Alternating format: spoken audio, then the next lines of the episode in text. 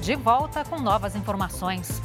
Contas públicas têm segundo pior resultado da história, com rombo de 230 bilhões de reais. Acidente com caminhão derrama produto químico em Rio de Santa Catarina. Agora no Jornal da Record. Oferecimento Bradesco. Crédito com até 90 dias para começar a pagar. Os corpos das vítimas do avião que caiu em Minas Gerais foram levados para o ML de Belo Horizonte. A Camila Cambraia tem as informações. Boa tarde, Camila.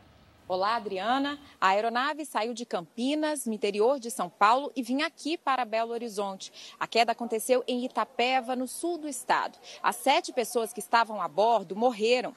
Dois empresários e familiares deles estão entre as vítimas, incluindo duas mulheres e uma criança de dois anos. Os corpos foram levados ao IML de Belo Horizonte devido à complexidade do estado em que se encontravam.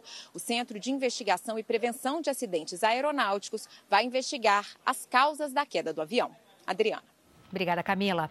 Agora presta atenção, a gente vai ver uma imagem impressionante. Um caminhão carregado de ácido sulfônico, ficou sem controle e só parou num morro na beira da SC 418, num trecho de serra em Joinville. Olha só, o motorista sofreu ferimentos leves. Além do susto, o produto químico vazou e escorreu até um rio. A mistura criou essa espuma branca aí que a gente vê nas imagens. Esse ácido é usado na produção de detergentes e produtos de limpeza. A extensão do vazamento ainda está sendo estudada. A Prefeitura de Joinville e a Companhia Companhia de Águas da cidade instalaram um gabinete de crise. E uma agência da Caixa foi invadida por dois criminosos na madrugada de hoje no centro de Bauru, interior de São Paulo. Segundo a polícia, a dupla conseguiu entrar na agência por um portão vizinho, que deu acesso ao estacionamento do local. Câmeras de segurança instaladas no interior da agência flagraram toda a ação. A suspeita nesse momento é de que a dupla tenha levado em torno de 65 mil reais. Até o momento, nenhum dos suspeitos foi localizado. E o governo federal fechou 2023 com um rombo nas contas públicas de 230 bilhões de reais. Tiago Nolasco está de volta com a gente para as informações. Tiago. Adriana, as informações divulgadas pelo Tesouro Nacional indicam que o resultado nas contas públicas foi o segundo pior da história. O pior foi em 2020, durante a pandemia.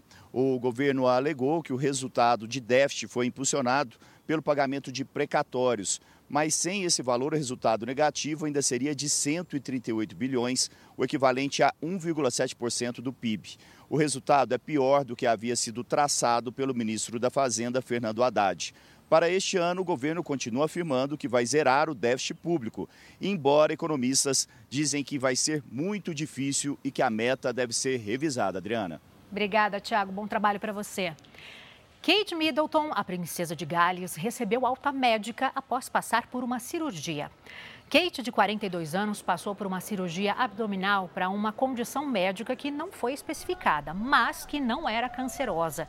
Ela ficou 12 dias internada. Hoje, o rei Charles também recebeu alta. Ele foi submetido a um procedimento para correção de aumento de próstata. E chega ao fim essa edição. Continue com o Bate e o Cidade Alerta. Uma ótima tarde a todos.